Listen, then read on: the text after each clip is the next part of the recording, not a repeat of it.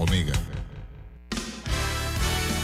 La mejor franja informativa matutina inicia a partir de este momento con un análisis completo del acontecer nacional e internacional. Noticiero Omega Estéreo. Omega Estéreo Noticias.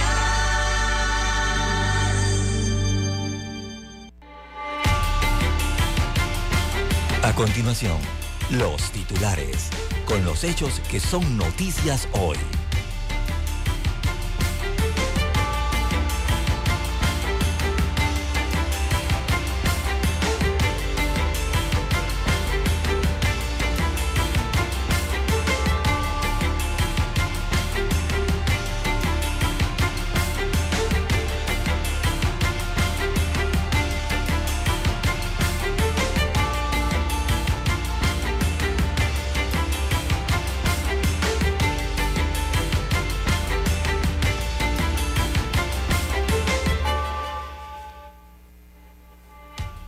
Presidente Laurentino Cortizo cumple promesa de construir eh, el Instituto Oncológico Nacional. También eh, para hoy, amigos oyentes, programa de las Naciones Unidas inquieta, dice que inequidad afecta más a las mujeres y a los niños. También la autoridad de aseo urbano y domiciliario toma el control del relleno sanitario de Cerro Patacón. En más títulos eh, para la mañana de hoy, confirman primarias partidistas, los meses de junio y julio próximos serán intensos, el PRD, RM y CD, al igual que el panameñismo, realizarán elecciones eh, primarias para elegir a sus candidatos presidenciales y a la oferta de diputados, alcaldes y representantes eh, de corregimiento. También para hoy, amigos oyentes, extinción de dominio. El debate regresa a la Asamblea Nacional.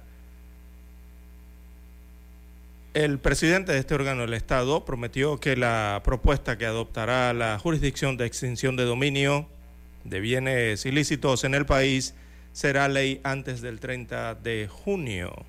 La iniciativa ha provocado choques entre el Ejecutivo y el Legislativo. También para hoy, amigos oyentes, tenemos en más informaciones, acribillan a, a, dos ciudadanos en el distrito de San Miguelito. Uno de ellos era de nacionalidad eh, nicaragüense, así que siguen los charcos de sangre en sectores como Santa Marta y Torrijos Carter en este populoso barrio. También para hoy, en más informaciones, tenemos que eh, Lao Cortés, director general de la Caja del Seguro Social, niega que DEA encontró fentanilo desaparecido. También eh, para hoy, bueno, histórico en Panamá, eh, Universidad lanza carrera universitaria para bomberos. También eh, tenemos en más informaciones eh, para la mañana de hoy un accidente de tránsito en que una mujer perdió la vida en el sector de Sajalices, esto en Capira. Lastimosamente allí en medio de la Panamericana eh, fue golpeada por varios vehículos que transitaban eh, por la vía. En otros títulos, eh, para la mañana de hoy tenemos, publican lista de diputados zombies que menos votos movieron en las internas de cambio democrático. Y son del círculo cero del expresidente Ricardo Martinelli y ahora no se sabe qué partidos los postularán. También en otros títulos eh, para la mañana de hoy, amigos oyentes. En los deportes, bueno, Panamá quiere dar golpe de autoridad. En Costa Rica, hoy se enfrenta entonces el onceno panameño a su similar eh, costarricense por el liderato del grupo A de la Liga A de la Liga de Campeones de la CONCACAF. Esto le daría el derecho a estar en las semifinales o el conocido Final Four, que precisamente ya están allí instalados Estados Unidos de América y México. Hoy se define si Panamá o Costa Rica avanzan y también si avanza Honduras o Canadá. A nivel eh, internacional, amigos oyentes, para la mañana de hoy tenemos que en Argentina eh, el expresidente Macri anuncia que no será candidato presidencial en las elecciones de este año. Y también sindicatos ponen fin a histórica huelga en Israel tras anuncio de Netanyahu de pausar la reforma eh, judicial. También en los Estados Unidos de América eh, se confirma entonces eh, que la autora del ataque en la escuela en Nashville de Estados Unidos tenía 28 años de edad y sería una exalumna del el colegio cristiano en donde mató a tres niños y a tres adultos. Bien, amigos oyentes, estas y otras informaciones durante las dos horas del noticiero Omega Estéreo. Estos fueron nuestros titulares de hoy. En breve regresamos.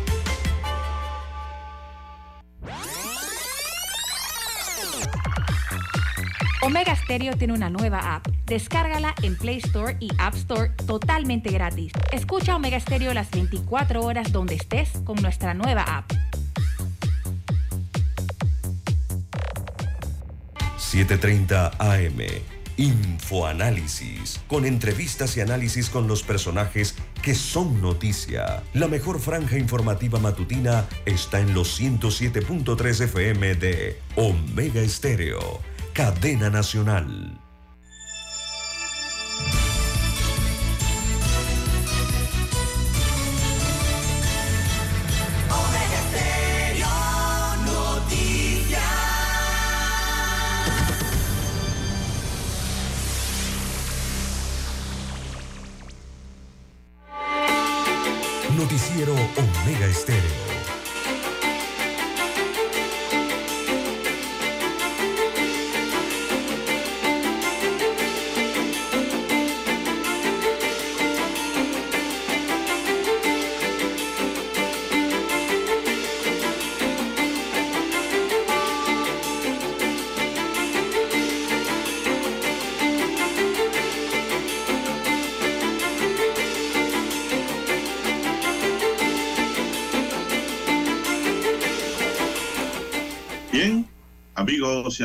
Muy buenos días. Hoy es martes 28 de marzo del año 2023. Daniel Arauz está en el tablero de controles. En la mesa informativa les saludamos. César Lara.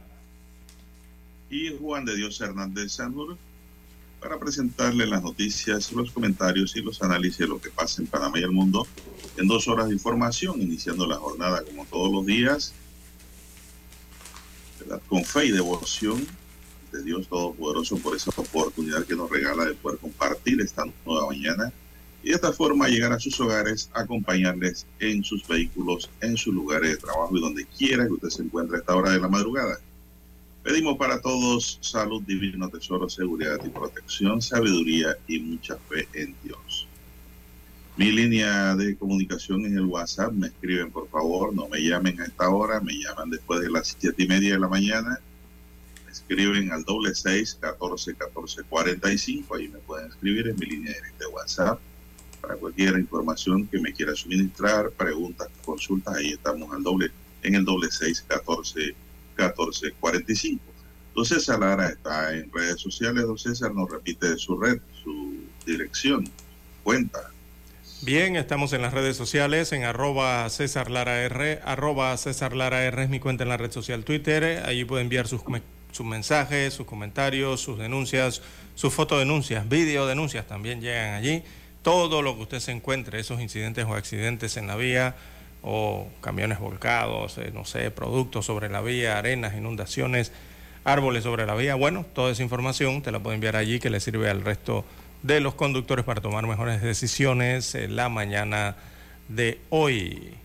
Buenos días, don Daniel, a usted, don Juan de Dios, a todos los amigos oyentes a nivel de provincias, comarcas, el área marítima, dos señales cubren el territorio nacional.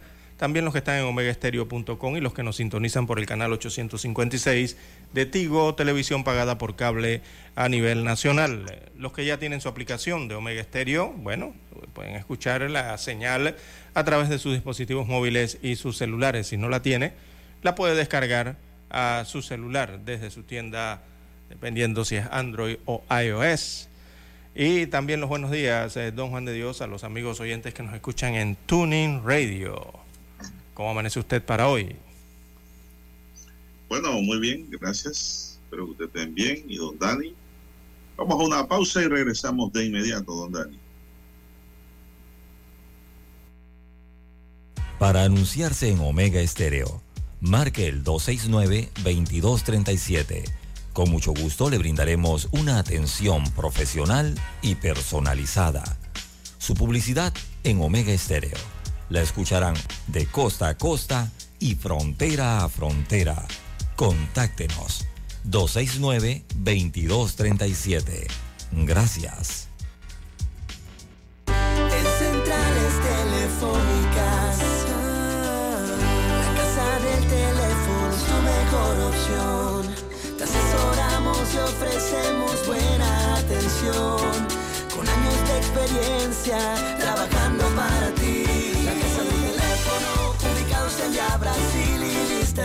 La casa del teléfono, líder de telecomunicaciones. La casa del teléfono, distribuidores de Panasonic.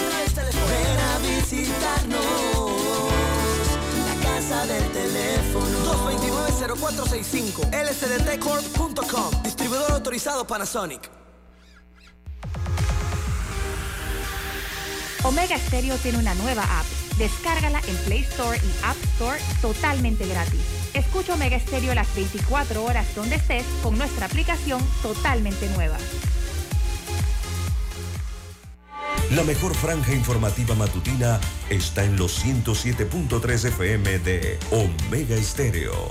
530 AM. Noticiero Omega Estéreo. Presenta los hechos nacionales e internacionales más relevantes del día. 730 AM. Infoanálisis. Con entrevistas y análisis con los personajes que son noticia. De 8 y 30 a 9 y 30 de la mañana. Sin rodeos. Con Álvaro Alvarado. De lunes a viernes por Omega Estéreo. Noticiero Omega Estéreo. Todos los miércoles damos un vistazo al pasado. Artistas que nacieron, que fallecieron, canciones, álbumes, películas que estaban de número uno en diferentes listados alrededor del mundo. Datos históricos y curiosos. Todos los miércoles un día como hoy, de 9.30 a 12 del mediodía, por los 107.3 de Omega Estéreo.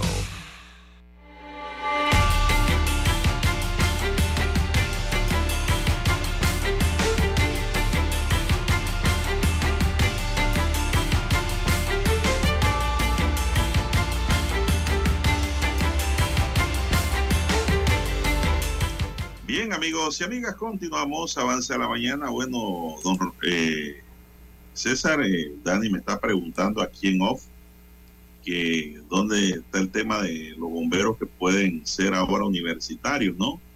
Eh, pero que Dani yo creo que ya le pasó la edad de bombero. ¿Qué dice esa noticia que ha llamado poderosamente la atención que hay la carrera de bombero ahora? Me ha Bueno. llamado la atención, don César. Bueno, se trata de un total de 80 funcionarios, o sea, son servidores públicos, ¿no?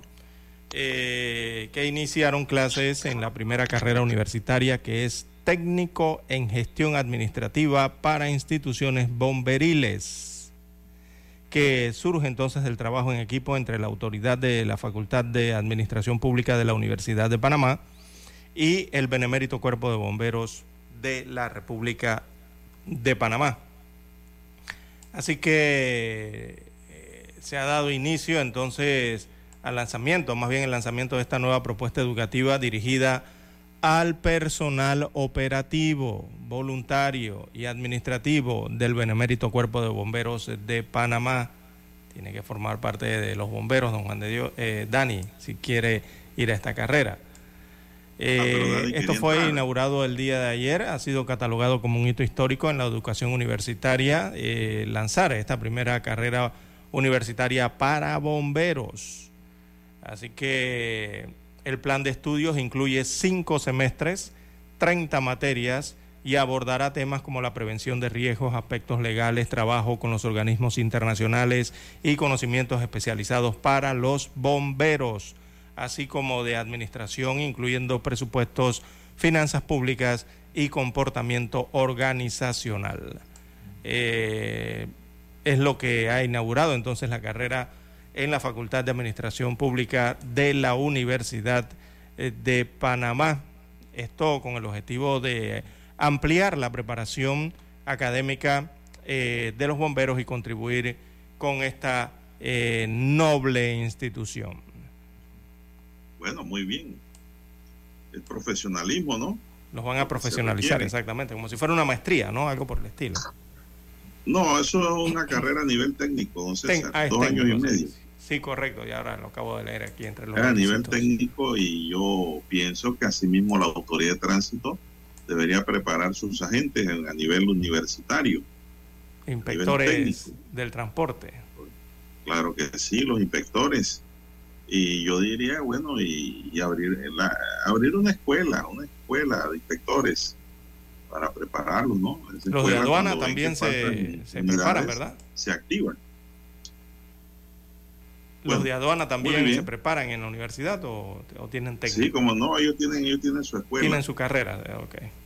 Sí, tienen, ellos tienen su propia escuela para formar eh, a los miembros de aduana, así como la policía forma a sus agentes. Bueno, muy bien para los bomberos esa. Me gustó esa. Dani, ya sabes, y tú no puedes entrar ya. Tú no eres bombero Quería ser bombero. y, bueno, pero si no, pero si te gusta la actividad bomberil, Dani, puedes ir los domingos a lavar carros cisterna allá, a colaborar como bombero voluntario. A limpiar las mangueras. A los bomberos, porque eso es vocación y servicio. Así es. bueno, el Benemérito Cuerpo de Bomberos no una institución tan humana y tan importante para el país. Eh, una de las primeras eh, de la historia entonces eh, republicana, don Juan de Dios, de la historia aquí de nuestro país importante, ¿no? Y tan respetada Lo que pasa es eh, que la labor del bombero en nuestro país. Así que muy bueno para ellos. ¿Usted cree que Dani quiere ser bombero? no sé, me duele la cara para ver. Está triste porque él pensaba que era una carrera nueva para muchachos. No, no, no, no. para la formación de los bomberos para funcionarios que ya están en el cuerpo de bomberos. Bueno, pero es que Dani ve mucho cine. Dani se había trepado detrás de un carro vestido de bombero con su casco, su vestimenta a extinguir un incendio. Pero no, Dani. Es para los bomberos ya en ejercicio. Bueno, vamos a entrar en otra materia, 5.53 minutos, amigos y amigas. La autoridad de aseo urbano y domiciliario informó que en los próximos tres meses administrará el vertedero más grande de la ciudad capital, el de Cerro Patacón. La decisión, según la empresa Urbalia S.A., se da cuando su contrato todavía se mantiene hasta final de año y no hasta el 26 de marzo, como dicen las autoridades. Actualmente este vertedero de 160 hectáreas se ha convertido en un foco de contaminación para zonas como Panamá y San Miguelito, luego que cumpliera su capacidad tras ser creado a mediados de la década de 1980 con una proyección de 30 años. Este lunes la autoridad ASEO puso fin a la concesión de la administración del vertedero a la empresa Urbalia S.A., que por 15 años dispuso de los trabajos de mantenimiento y distribución de los desechos. La autoridad de tránsito informó que a partir de la fecha será ella la que operará el vertedero por tres meses para después contratar una nueva empresa que tendrá la administración por dos años, mientras se realizan estudios para identificar cuál será el futuro del manejo y gestión de la basura para Panamá y San Miguelito. La empresa Urbalia, por su parte, declaró que presentará recursos legales. No están contentos con eso, César, están molestos. Y presentarán recursos legales ante esta acción que consideran arbitraria e ilegal cuando el Estado les adeuda 26 millones de dólares todavía. Esto lo dijo Edwin Medina, abogado de Urbalia, en declaraciones a medios de comunicación. Otro de los incumplimientos, según Medina, ha sido la falta de colaboración de la gestión y la aprobación de las medidas y falta de posesión para los permisos correspondientes. Si la empresa o el operador que llega al relleno sanitario que haya estado el día de mañana no va a recibir los recursos necesarios, es mentira que se logre una mitigación del impacto ambiental en este o cualquier relleno. El Estado tiene que ser consciente de su deber ante la ciudadanía de protección del ambiente y la sanidad. Por eso no se puede hablar de ni señalar un solo actor en todo el sistema cuando el sistema ha colapsado precisamente por la desidia del gobierno, aclaró el abogado Urbal S.A. Alonso Filoja Avesilla, administrador general designado de la Autoridad de Aseo, comentó también que la cancelación del contrato con Urbalia fue pactada hace 15 años, por lo tanto estaban haciendo cumplir la acción legal. No es nada nuevo y la empresa sabía que efectivamente su contrato terminaba el 26 de marzo a las 11.59, explicó. Filoja aclaró que el gobierno dejó de pagarle a la empresa por una serie de incumplimientos a los procesos de esparcimiento, compactación y cubrimiento de los residuos. No íbamos a pagar por un servicio que no se ha brindado y que además tenía una serie de denuncias sobre el mal manejo del relleno. Durante los tres meses de administración, la autoridad de aseo analizará las 160 hectáreas del vertedero más las afectaciones ambientales dentro de las nueve hectáreas relacionadas con la contaminación de suelo, agua y aire y las comunidades alrededor. Estas remediaciones tendrán un costo arriba de los 100 millones de dólares, don César. Lo que no sé si en esos tres meses se van a gastar 100 millones de dólares. El problema de la basura, don Juan de Dios. Que la basura siempre ha sido un negocio, aunque sea basura, don Juan de Dios pero siempre ha sido un negocio. Es lo que hay detrás de esa cortina, ¿verdad? En la administración de los eh, rellenos sanitarios o vertederos, en la administración del transporte y recolección de la basura. Eh, siempre ha sido así, don Juan de Dios. Eh, no por nada, todos los años, todos los meses vemos la misma queja. Esto no ha sido resuelto, ni, ni en este año ni en ninguno de los anteriores. Por eso vemos a los pobladores que acusan a las compañías de ineficientes y por el otro vemos a las autoridades eh, señalar que es la población la que tiene la falta de cultura, ¿no? Y en la otra esquina entonces vemos a las empresas eh, aduciendo la falta de pago de la tasa de aseo. En este caso vemos ya que esta empresa está aduciendo la falta de pago no simplemente de la tasa de aseo, sino por parte del gobierno, eh, ¿verdad? En, en, en lo que tiene que ver con los pagos para la administración o de concesión en este relleno sanitario. Y el resultado es el mismo de siempre, comunidades sucias, ciudades sucias, en la Dimaut crisis todos los años, la Dimaut no ha salido, o sea, la autoridad de aseo y la Dimaut, específicamente aquí en Panamá, nunca ha salido de esta crisis de la basura, don Juan de Dios. Siempre ha estado inmersa en una crisis.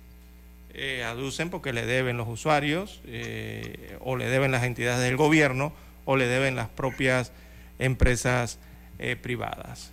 Pero el problema con esto es que es un problema que no ha sido resuelto. ¿Por qué? Porque sigue siendo la raíz del asunto de don Juan de Dios un problema de mala administración, un problema de ineficiencia, no hay prioridad y hay una falta de cultura en cuanto a este tema de los desechos sólidos, eh, su recolección y tratamiento. Así que ocurre exactamente lo que todos pensaban que iba a ocurrir.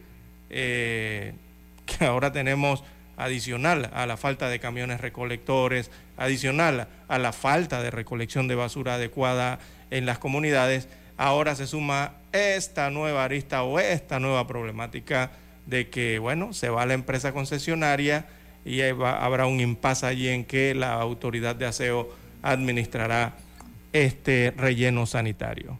y es la gran preocupación, don Juan de Dios, si ya hemos visto lo que ha hecho la autoridad de aseo en la parte que le corresponde, en, el triángulo que hay aquí, ¿no? Que le corresponde eh, y no ha sido eficiente en eso. Ahora usted imagínese esa autoridad administrando una de las puntas de ese triángulo, que es donde llega finalmente la basura, ¿no? Al relleno sanitario. Eh, desde ya le digo que ya yo estoy preocupado, porque se visualiza en el horizonte que viene una crisis en el tema de la basura, está más que claro. Otra más, ¿no? Otra crisis más. Bueno, otra cara de la crisis del Cerro Patacón son los recicladores que todavía mantienen labores en las galeras y que desde hace una semana realizan protestas para no perder sus empleos. Ahora Cutubalia S.A. ya no lleva la administración del Cerro Patacón. Sobre el tema, el administrador general designado de la autoridad de SEO manifestó que se han estado reuniendo con los recicladores para asegurarle que seguirán manteniendo el uso de las galeras. En la medida de las posibilidades, crearán acciones de limpieza para mejorar sus condiciones. Detalló que la autoridad de SEO mantiene un promedio de 1.300 toneladas de basura por día.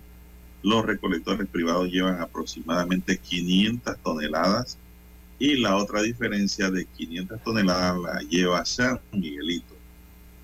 todo da un estimado de entre 2.300 y 2.500 toneladas de basura que llegan al vertedero dependiendo de la época o festividades. Bueno, esperemos que funcione, don César, pero tienen 100 millones de dólares. Eso fue lo que le entendí para tres meses. Bueno, vamos a la pausa, don Dani. Regresamos.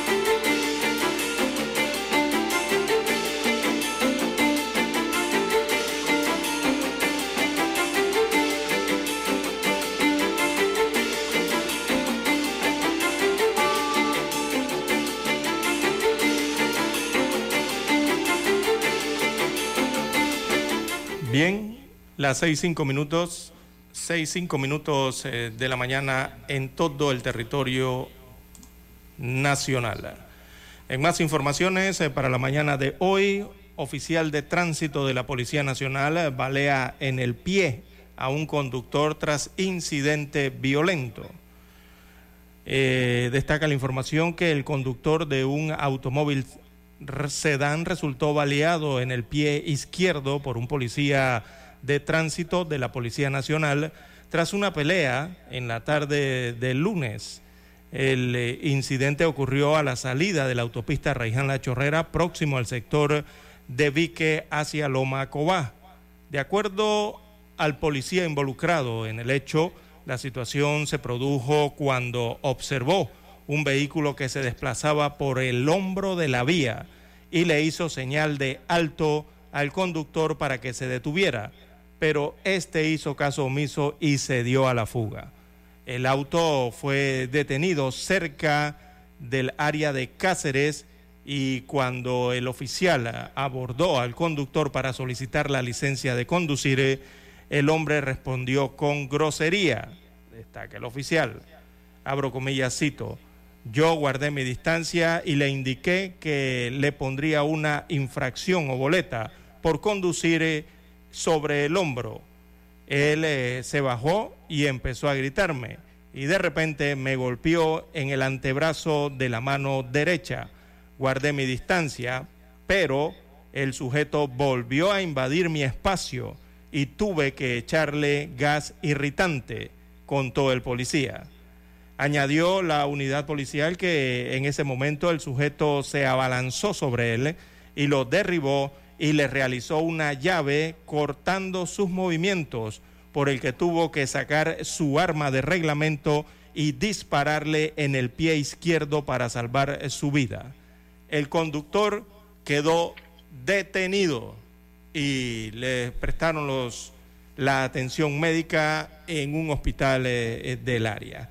Así que este fue el incidente, este es el video que quedó grabado y eh, se ha vuelto viral en las redes sociales desde el día de ayer y la noche de ayer, eh, en lo que ha sido catalogado por muchos cibernautas como la falta de tolerancia que existe en nuestro país. Repito, oficial de tránsito eh, balea en pie a un conductor tras un incidente violento en la provincia de Panamá Oeste, específicamente en la autopista Raiján La Chorrera se volvió viral ayer, eh, don Juan de Dios, muchas opiniones al respecto de la falta de tolerancia por una parte y lo otro, el funcionamiento o cómo se desempeñan eh, las unidades eh, policiales de la fuerza pública en este caso.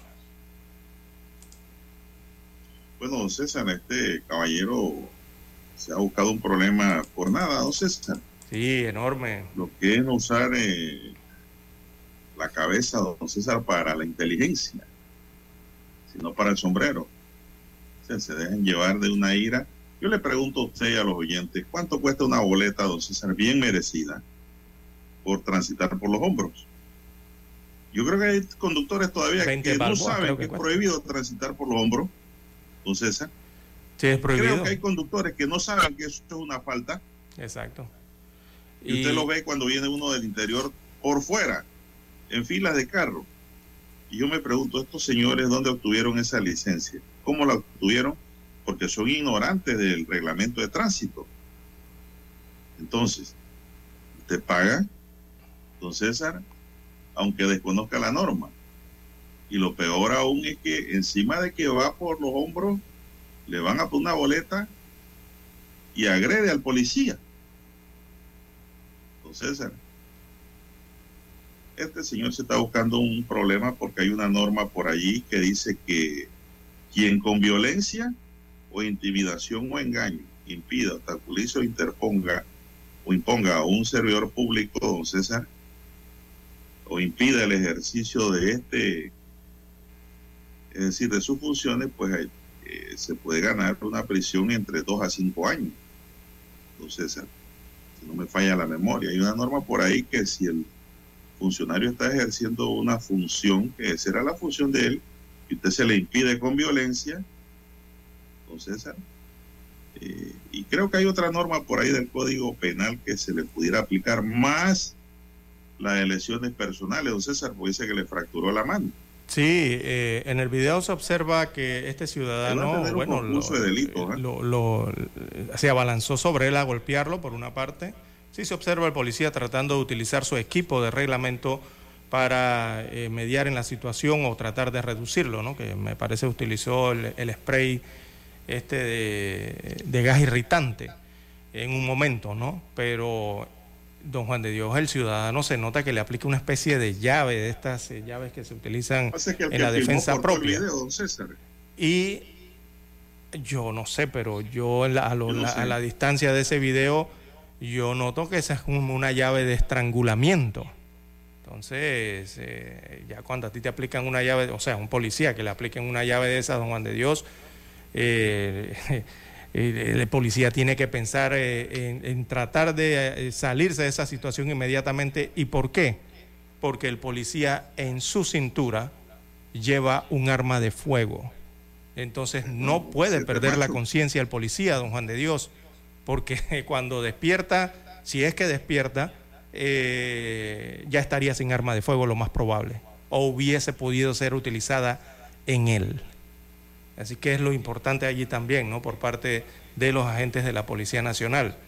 Y por eso, eh, don Juan de Dios, eh, se habla mucho del tema del uso de la fuerza por parte de las unidades de, que tienen que ver con los servicios o los estamentos de seguridad, en este caso la Policía Nacional, sus miembros me refiero, ¿no? aquí hablaron, han hablado mucho a lo largo de la noche de si hubo o no hubo eh, eh, o, fue indebida la fuerza por parte del agente policial. Muchos hablaron de ello viendo el video. Eh, también se observaba si hay, hubo algún tipo de principio, o sea, la necesidad o la proporcionalidad del uso de la fuerza de la policía. Pero, don Juan de Dios, lo que estamos viendo es que eso fue una agresión prácticamente directa del ciudadano hacia un agente o un servidor público de la Policía Nacional y a golpes y me atrevería a decir tratando de aplicar llaves de estrangulamiento. Ya ahí la cosa cambia, eh, don Juan de Dios, eh, en la situación y en lo eficaz que tendría que ser el policía eh, en aplicar la, el uso de la fuerza, ¿no? Recordemos que la policía está entrenada para eso, para el uso de la fuerza. ¿Cuándo utilizarla? ¿En qué condiciones? ¿En qué nivel? ¿Y en qué situaciones? ¿Por qué? Porque antes de llegar a ese uso de la fuerza, don Juan de Dios, eh, hay que enfatizar que hay otras alternativas al uso de la fuerza. Y hay otras alternativas de resolutivas, que son, primero, no usar la violencia eh, o tratar de encontrar una resolución no violenta a los conflictos, ¿verdad? Que es cuando el policía le solicita a usted su licencia o conversa con usted, eh, ¿verdad? A una distancia, eh, utilizan lo que uno podría interpretar como habilidades comunicativas o habilidades de comunicación para mediar en la situación, ¿verdad? Pero bueno, cuando ya las cuestiones se salen de control, don Juan de Dios, entonces allí ya ellos sí comienzan a utilizar otro tipo de protocolos o procedimientos, ¿no? Eh, hay que saber manejar el estrés, eh, tanto los ciudadanos también como las unidades de la policía. No creo que aquí el policía haya tenido ningún estrés. Me parece que todo surge por parte del ciudadano, el conductor, eh, en esta situación. Entonces, hay que tener un manejo de las emociones, don Juan de Dios, el comportamiento juega un papel clave y también el tema de la toma de decisiones del personal del otro lado de la acera, del personal de la Policía eh, Nacional. Así que veremos al final en qué quedará toda esta situación, don Juan de Dios. Bueno, va a quedar, ya está detenido hasta ahora, imagínese. Hoy lo llevarán ante el juez de garantía. Porque don César no pensó en su momento las consecuencias de lo que hizo don César. Ahora mire lo que le va a ocurrir, entonces se va a tener que pagar una boleta, la va a tener que pagar. ahora va a tener que pagar, don César, abogado, si es que quiere pues mantener una defensa constante. Eh, dos, va a tener que pagar, don César, todo lo que requiere ese proceso. Y al final no hay duda de que le va a caer una condena que le va a dañar su récord policivo. Así es. Todo eso, don César, se busca por nada, por, por una boleta, hombre. Entregue y un comportamiento inadecuado. Oye, si el policía es grosero, te trata mal o te hace algo indebido, presentar una denuncia ante la institución ahí adentro. Entonces hay un tribunal interno, que es la oficina de responsabilidad policial. Allí, don César, usted prueba todo lo que dice y el policía, si sea hasta un oficial de alto rango, va a pagar, don César. En ese sentido, la policía, pues, no crea que va eh, a acuerpar y va a desestimar su reclamo. No, eso se va a investigar. Esto, pero hay otros que prefieren irse a la lucha y a las manos, don César. Exactamente. ¿Y la policía está entrenada? Mire, eh, en esa situación, bueno, quizás aquí en Panamá no se ve tanto, pero si usted se va más hacia los países del hemisferio norte, en una situación como esa, yo creo que el ciudadano no lo estuviera contando, eh, don Juan de Dios. Le dan. Ah, no, en Estados Unidos ya no Europa, aquí con nosotros. Sacan el arma de reglamento y le disparan directo. O en Brasil. O en Brasil, sí, en cualquier otro, eh, otro, otro punto. Veo que la policía aquí eh, trata de manejar eh, la situación crítica o, el manejo del estrés que quizás tenía ese eh, conductor, ¿verdad? Con el gas.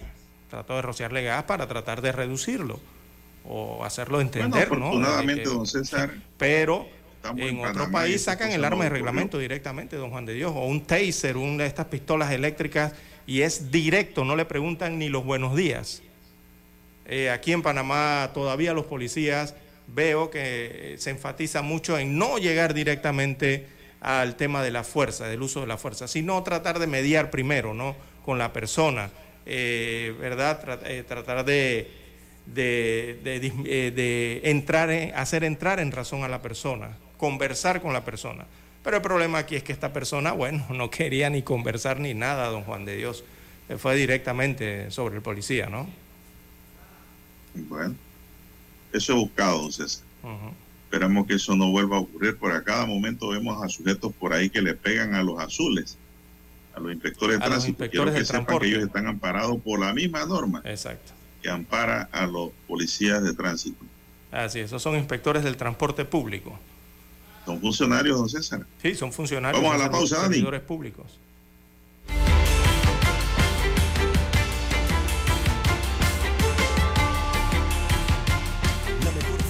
Matutina está en los 107.3 FM de Omega Estéreo. 5:30 AM. Noticiero Omega Estéreo. Presenta los hechos nacionales e internacionales más relevantes del día. 7:30 AM. Infoanálisis. Con entrevistas y análisis con los personajes que son noticia. De 8 y 30 a 9 y 30 de la mañana. Sin rodeos. Con Álvaro Alvarado. De lunes a viernes por Omega Estéreo.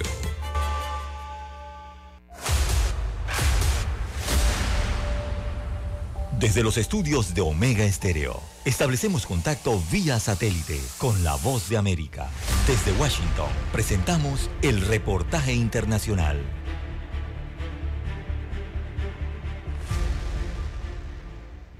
Empieza una nueva semana en la llamada ruta migratoria norte que conecta Estados Unidos y Canadá. Hasta ahora los cruces no oficiales entre los países vecinos y socios conformaban un vacío legal en las leyes canadienses. Sin embargo, una nueva era ha comenzado. Tras el encuentro en Ottawa, la capital canadiense, entre el presidente Joe Biden y el primer ministro anfitrión Justin Trudeau, se estableció un nuevo pacto migratorio que restringirá los ingresos de solicitantes de asilo. La nueva política política estipula que cualquier solicitante de asilo que no sea ciudadano estadounidense o canadiense y que sea detenido en los 14 días próximos a su cruce será devuelto al otro lado de la frontera. La nueva medida ya en vigor se aplica a toda la frontera terrestre de 6.416 kilómetros. En los últimos años, la mayoría de las entradas extraoficiales de migrantes se concentraron en la ruta rural de unos 8 kilómetros de largo conocida como Roxham Road, que une el estado de Nueva York con la provincia canadiense de Quebec. Ahora las autoridades fronterizas ya advierten de las nuevas normas y del riesgo a ser deportados de inmediato. Además, también se efectuó la instalación de carteles informativos antes de llegar a los diferentes puntos fronterizos no oficiales. También se pondrá en marcha un programa de acogida de refugiados en Canadá, ampliando las opciones legales de acceder al país y el mandatario estadounidense elogió el compromiso de su socio canadiense. Sé que Estados Unidos puede contar con Canadá para ser nuestro amigo, haciendo el trabajo duro, haciendo el trabajo histórico, haciendo el trabajo que importa y haciéndolo juntos. En tanto, y por desgracia, el drama en la frontera sur estadounidense continúa día tras día y durante el fin de semana dos supuestos migrantes indocumentados murieron asfixiados a bordo de un tren de carga mientras otras 10 personas que viajaban en el mismo vehículo necesitaron atención médica y fueron trasladadas de urgencia en helicóptero o ambulancia a un hospital de San Antonio y a centros médicos locales en el sur de Texas. Por desgracia, situaciones como esta no son atípicas en la frontera sur de Estados Estados Unidos, donde muchos migrantes ponen su vida a riesgo para alcanzar un futuro mejor, pese a los continuos mensajes de la patrulla fronteriza o de las autoridades estadounidenses que insisten el paso ilegal a Estados Unidos constituye un delito, además de entrañar un sinfín de peligros, y reiteran a los migrantes, escojan las vías legales. Judith Martín Rodríguez, Voz de América.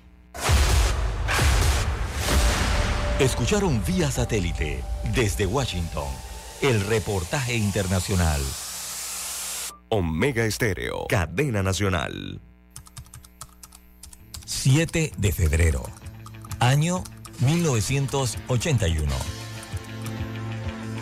Escuchan transmisiones de prueba de Omega Estéreo, nueva corporación radial con total cobertura nacional. Durante 42 años te hemos acompañado las 24 horas del día, ofreciéndote entretenimiento e información. Noticiero Omega Estéreo. Infoanálisis. Formamos parte de la generación ochentera. Omega Estéreo. Total cobertura nacional. Te vimos crecer. Te acompañamos en esas largas noches de desvelo de estudio hasta que con esfuerzo lograste tus metas. La generación ochentera, el buen gusto por la música, que muchos heredaron a sus hijos. Omega Estéreo. Durante 42 años, hemos sido tu fiel compañía. Omega Stereo. 24 horas todos los días del año. Gracias por formar parte de Omega Estéreo. Omega Stereo. Esta es la generación Omega. Noticiero Omega Estéreo.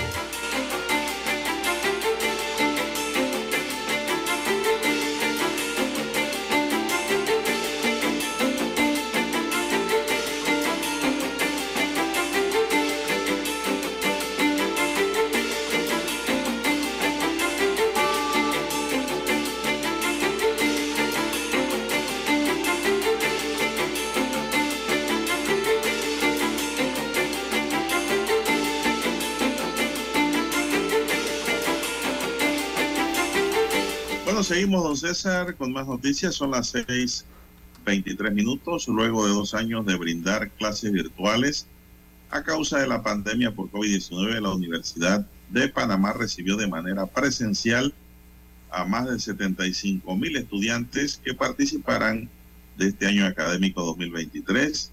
Se normaliza la situación en la Universidad de Panamá me permito exhortar a los estudiantes, los docentes y los administrativos para que observen las medidas de bioseguridad necesarias en la preservación de la salud Los insto a cuidar y proteger los bienes de la universidad que durante mi administración se han estado renovando, destacó el rector Eduardo Flores.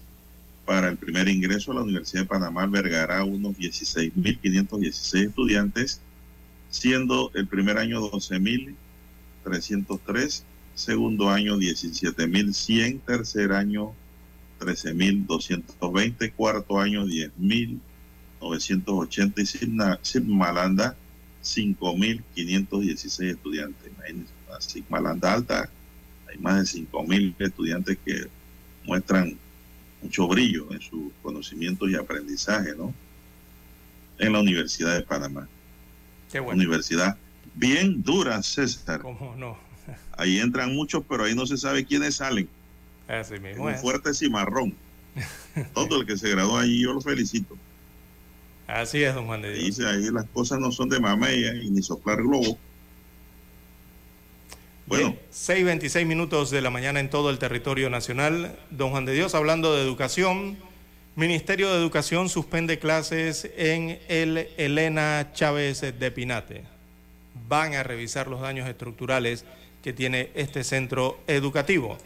Así que las clases en la escuela Elena Chávez de Pinate, esta escuela está ubicada en Juan Díaz, eh, han quedado suspendidas este lunes 27, también hoy martes 28 y mañana miércoles 29 de marzo por decisión del Ministerio de Educación. Esto mientras se elabora un informe de estamentos de seguridad, exper- expertos en estructuras del Sistema Nacional de Protección Civil SINAPROC, que inspeccionaron el lugar el pasado domingo. Así que el Meduca explica que la medida va dirigida a salvaguardar la seguridad de más de 2.000 estudiantes, también docentes y personal administrativo. Detalla que la comunidad educativa fue informada de lo que acontece eh, durante una reunión realizada en el plantel.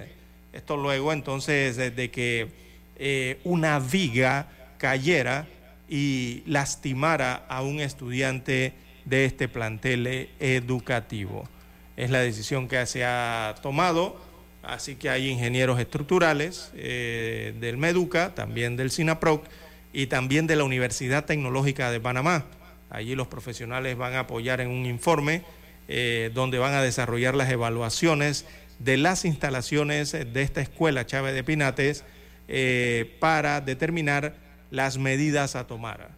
La escuela aparece en un listado de, veamos, de priorización para recibir mantenimientos en las próximas semanas, eh, según el Ministerio de Educación. Eh, se está haciendo entonces estas verificaciones en esta escuela ubicada en el corregimiento de Juan Díaz, una escuela muy conocida, don Juan de Dios. Así que quedarán suspendidas sus clases en la Elena Chávez de Pinate lunes, martes y mañana miércoles.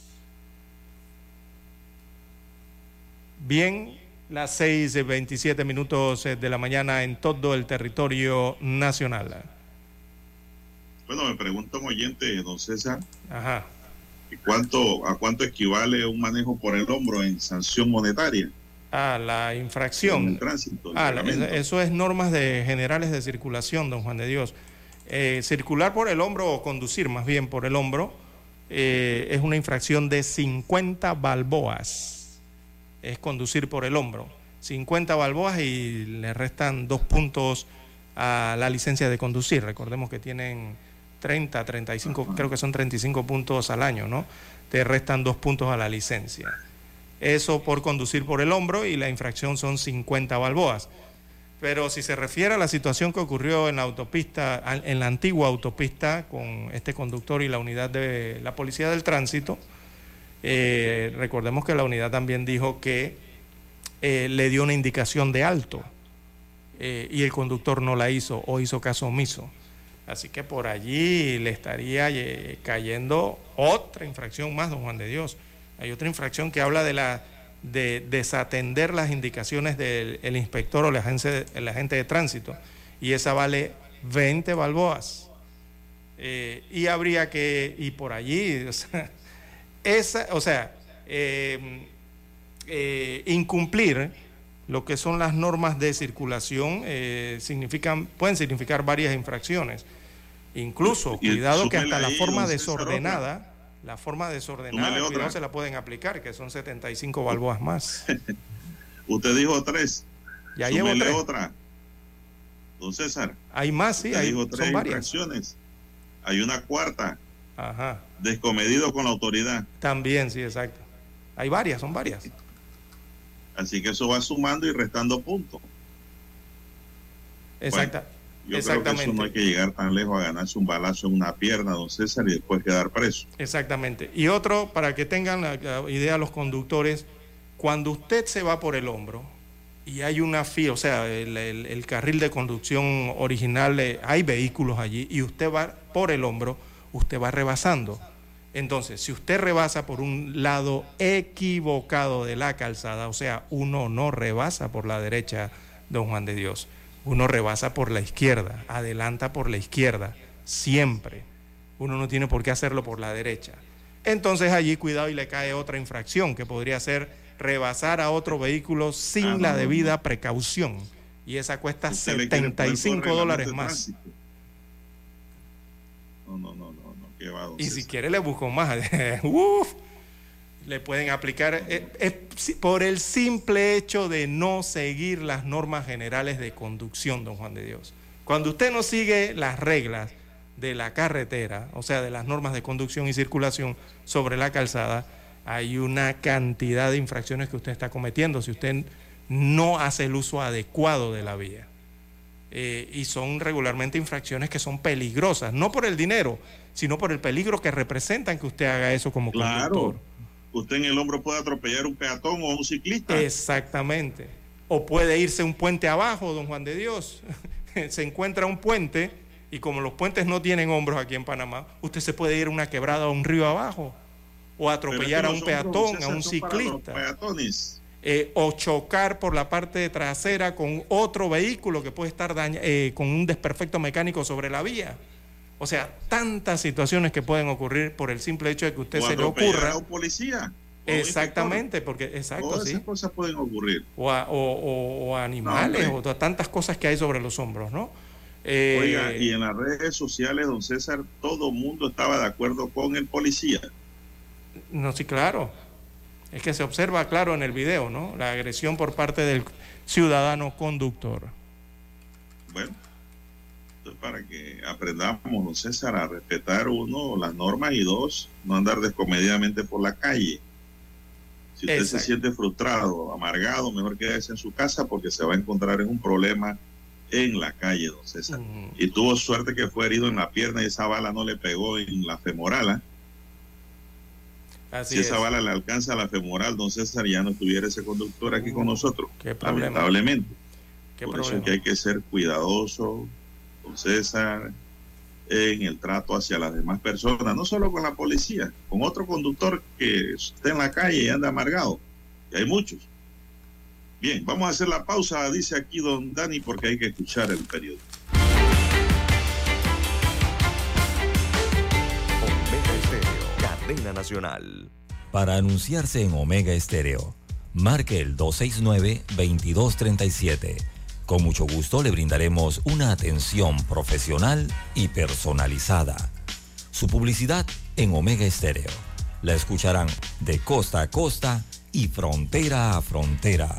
Contáctenos 269-2237. Gracias. 7:30 AM. Infoanálisis, con entrevistas y análisis con los personajes que son noticia. La mejor franja informativa matutina está en los 107.3 FM de Omega Estéreo, cadena nacional. Desde los estudios de Omega Estéreo, establecemos contacto vía satélite con la voz de América. Desde Washington, presentamos el reportaje internacional.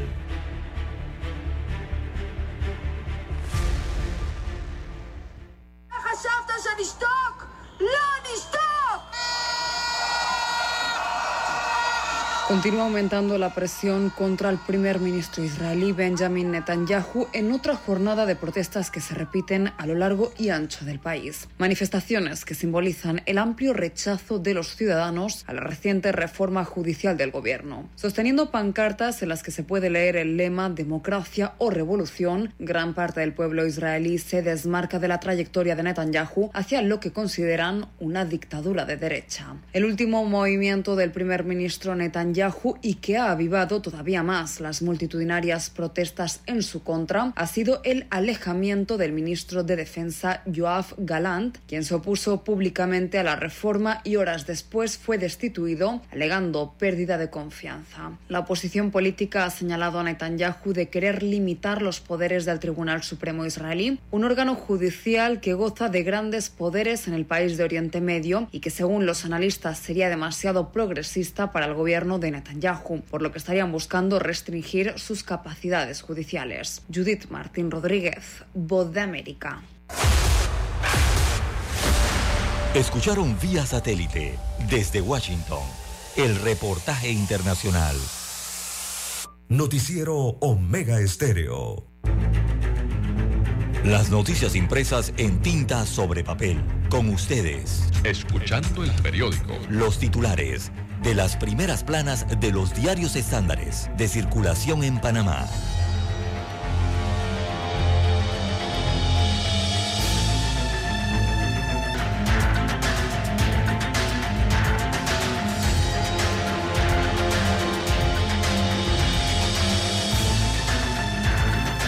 Bien, amigos oyentes, el diario La Prensa titula para este martes 28 de marzo del año 2023 Cortizo tampoco cumple promesa de construir el Instituto Oncológico Nacional. Eh, destaca la información de, de, primera plana del diario La Prensa que la promesa de un nuevo Instituto Oncológico Nacional nuevamente se desvanece, con la diferencia de que es bajo el gobierno de Laurentino Cortizo Cohen.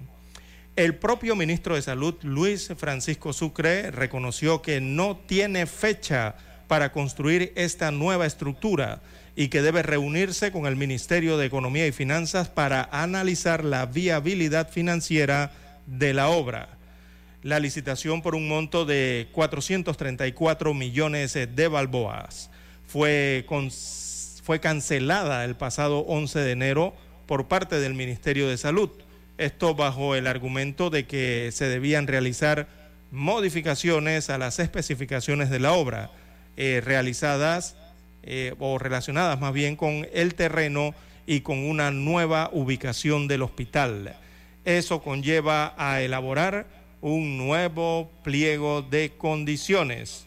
Así que en los últimos gobiernos eh, han plasmado en sus planes de gobierno que construirían el nuevo Instituto Oncológico Nacional, pero la obra aún no se concreta y esto es cierto, don Juan de Dios, amigos oyentes, yo he leído planes en campañas políticas y, no esta, la anterior y la anterior. Eh, más de 15 años llevan en esto con el Instituto Oncológico Nacional y hoy día no hay Instituto Oncológico Nacional nuevo.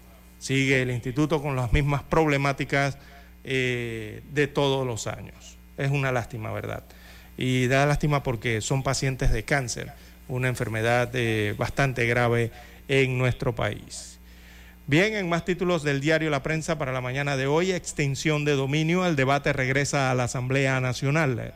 El presidente de este órgano del Estado, Cristiano Adames, se prometió que la propuesta que adopta la jurisdicción de extinción de dominio de bienes ilícitos en el país será ley antes del 30 de junio. La iniciativa ha provocado choques entre el Ejecutivo el legislativo, destaca la portada del diario La Prensa.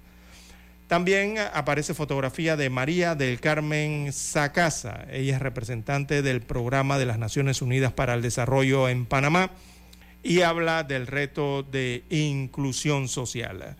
Así que destaca la prensa, inequidad afecta más a las mujeres y niños, según el PNUD o el Programa de las Naciones Unidas para el Desarrollo. Eh, eh, esta representante alertó que se han eh, acentuado las desigualdades en el país afectando en gran medida a las mujeres, niñas y jóvenes. El retraso ahora se incrementó en 18 años, principalmente para el empoderamiento económico de la mujer. En otros títulos del diario La Prensa para la mañana de hoy, eh, en la sección de Panorama, que son las nacionales, destacan que Cambio Democrático abre postulaciones para sus primarias. También eh, en la sección de deportes, a Panamá le basta un empate ante Costa Rica. Esto en la Liga de Naciones de la CONCACAF. Hoy hay partido por la noche. Eh, también en el martes eh, financiero, que aparece hoy en la página 4B, a forma de pregunta, ¿cómo invertir en el mercado de valores desde Panamá? Desarrollan este reportaje en el martes financiero.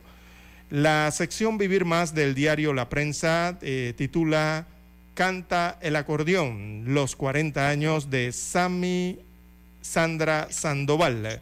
Destaca este reportaje en la sección de espectáculos. Bueno, y la fotografía, no, veamos las internacionales, la sección de las internacionales. Eh, bueno, la noticia llega desde Asia, desde el continente asiático. Dice, Netanyahu frena reforma judicial y se cancela huelga. Esto ocurrió en Israel en el continente asiático.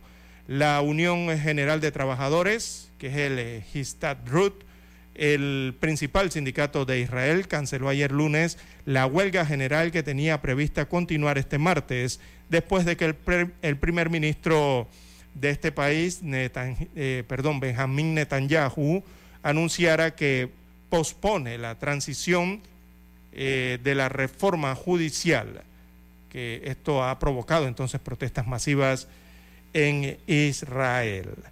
Bien, la fotografía principal del diario La Prensa para la mañana de hoy fue captada en Ciudad de Panamá, específicamente en el corregimiento de Ancón, y muestran eh, en la gráfica a Frank Gehry y también a su esposa Berta Aguilera. Estos son los artífices del Biomuseo eh, que están en Panamá. Este es el, arquitecto ¿no? que construyó, diseñó y construyó el biomuseo. Entonces, bajo un gran árbol de higuerón, eh, fue inaugurada la plaza Berta Aguilera Geri en el biomuseo. En un acto celebrado este lunes, en la panameña recibió también la orden Manuel Amador Guerrero, grado de comendador por ser el vínculo que hizo posible el Biomuseo en Panamá. La homenajeada es esposa del mundialmente reconocido arquitecto Frank Gehry, quien recorrió por primera vez este sitio. Eh, recordemos que este sitio fue inaugurado en el año 2014, o sea, el Biomuseo. Así que la pareja está aquí en Panamá y bueno, recordemos que su esposa es panameña, la esposa de este arquitecto eh, reconocido internacionalmente. Bien, son los títulos del diario La Prensa para la mañana de hoy. Pasamos ahora a revisar los titulares que aparecen en primera plana de la estrella de Panamá. Bueno, la estrella de Panamá para hoy nos dice, Autoridad de Aseo Urbano y Domiciliario toma el control del relleno sanitario de Cerro Patacón. Esta autoridad asumió ayer el control temporal del relleno sanitario por del Cerro Patacón considerado un desastre ambiental. La toma del sitio ocurre en medio de un cruce de acusaciones con la operadora Urbalia S.A. En tres meses debe entrar una nueva empresa de manera transitoria y será por dos años. El futuro incierto de siete niñas desaparecidas. En los últimos 20 años han desaparecido siete niñas, algunas parecen haber quedado en el olvido.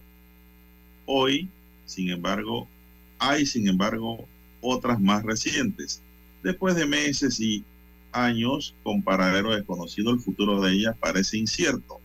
Estos casos han quedado plasmados en hojas de papel periódico.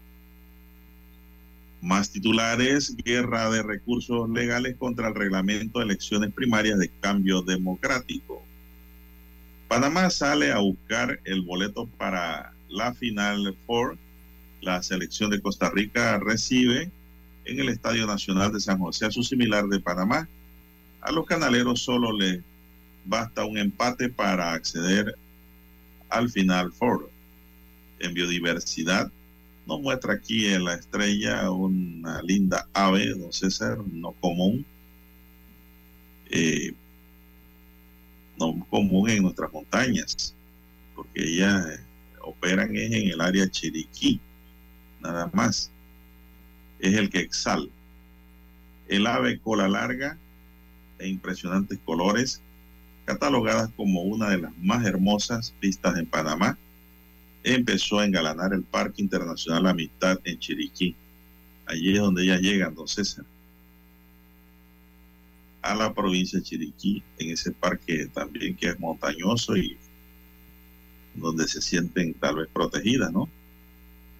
Por los cazadores, por los furtivos que buscan estas aves hermosas eh, para traficarlas o quedarse con ellas en la casa, ¿no? Como un adorno. La verdad es que uno no debe adornar las casas con aves que deben estar sueltas, don César. En verdad, tener aves, ¿a quién le gustaría estar encerrado de por vida en una cárcel? Póngase en el pellejo de esas aves. Por eso es que yo no estoy de acuerdo en mantener aves encerradas en jaulas, don César. En otro titular, la estrella dice, las bases juveniles no quieren arroz, dice Echeverría, Tergue Echeverría de la facción El Cambio es Ya, y nuevo secretario de la Juventud asegura que las bases juveniles no quieren a Ruth. La voz de la juventud le ha dado un mensaje alto y claro a Rómulo Ruth que no lo quiere. Hoy yo estoy al frente de la juventud y vamos a luchar para garantizar nuestros espacios, afirmó Echeverría el lunes en portada de la estrella de Panamá, César. Bien, estos son los titulares de la estrella correspondientes a la fecha. Vamos a la pausa, don Dani. Hasta aquí, escuchando el periódico. Las noticias de primera plana, impresas en tinta sobre papel.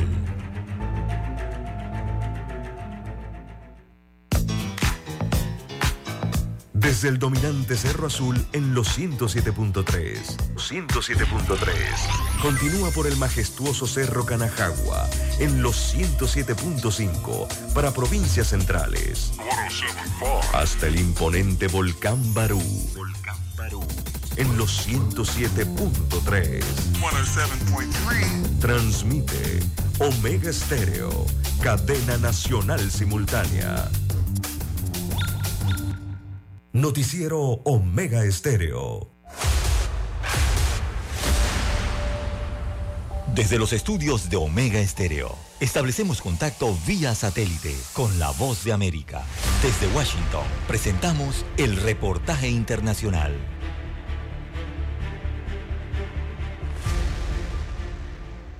Mientras la labor de grupos de rescate y ayuda continúan en Rolling Fork y Silver City, dos de las ciudades más afectadas por el fuerte tornado que azotó varios condados en Mississippi y Alabama en los últimos días, miles de personas se agrupan en los refugios dispuestos por las autoridades ante la imposibilidad de volver a sus hogares, ya que muchas casas y edificios fueron arrasadas por el evento. El alcalde de la devastada Rolling Fork, Eldridge Walker, en declaraciones para la agencia de noticias de Associated Press, recordó algunos de los difíciles momentos por los que pasaron los habitantes de esta región cuando el tornado impactó su ciudad. Rápidamente salió del sureste y cuando llegó al suelo se hizo más grande, como se puede ver por el camino, y en el momento la sirena empezó a sonar, pero el tornado la derribó. Este fin de semana mi ciudad ha sido devastada. Según el reporte de las autoridades, la ciudad de Rolling Fork, ubicada al oeste de Mississippi, fue la más afectada por el evento natural que dejó al menos 25 muertos y millonarias pérdidas materiales. Las apocalípticas imágenes del lugar incluyen autos destrozados, árboles arrancados y serios daños a la infraestructura del lugar, lo que dejó sin servicio de energía eléctrica y agua potable a miles de personas. Para Wayne Williams, quien enseña habilidades de construcción en el Centro de Educación Vocacional, la reconstrucción de Rolling Fork será un camino largo, ya que esta es una de las zonas más pobres de Estados Unidos y donde muchas personas tienen bajos salarios, en su gran mayoría dependientes de la agricultura. El gobernador de Mississippi, Tate Rivers, quien visitó Silver City, otra de las ciudades impactadas por la tormenta, declaró el estado de emergencia en las áreas afectadas, mientras que el presidente Joe Biden hizo una declaración de desastre para varios condados en Mississippi y Alabama. Héctor Contreras, Voz de América, Washington. Escucharon vía satélite desde Washington el reportaje internacional. Omega Estéreo, cadena nacional. En la política hacemos falta más panameñas. Somos más del 50% del padrón electoral. Y casi el 50% de la inscripción en partidos políticos. Pero representamos solo el 21% en la Asamblea. Panamá necesita tu voz. Una voz libre de la violencia política de género. Con más candidatas, mujeres para una mejor democracia. Panameña, postúlate ya. Que nada te detenga. Es tu derecho y es la ley. Tribunal Electoral. La patria la hacemos contigo. 7 de febrero, año 1981. Escuchan transmisiones de prueba de Omega Estéreo, nueva corporación radial con total cobertura nacional. Durante 42 años te hemos acompañado las 24 horas del día, ofreciéndote entretenimiento e información. Noticiero Omega Estéreo. Infoanálisis. Formamos parte de la generación ochentera. Omega Estéreo. Total cobertura nacional. Te vimos crecer. Te acompañamos en esas largas noches de desvelo de estudio. Hasta que con esfuerzo lograste tus metas. La generación ochentera. El buen gusto por la música que muchos heredaron a sus hijos. Omega Estéreo. Durante 42 años hemos sido tu fiel compañía. Omega Stereo. 24 horas todos los días del año. Gracias por formar parte de Omega Estéreo. Omega Stereo. Esta es la generación Omega. Es momento de adentrarnos al mar de la información. Este es el resultado de nuestra navegación por las noticias internacionales más importantes en este momento.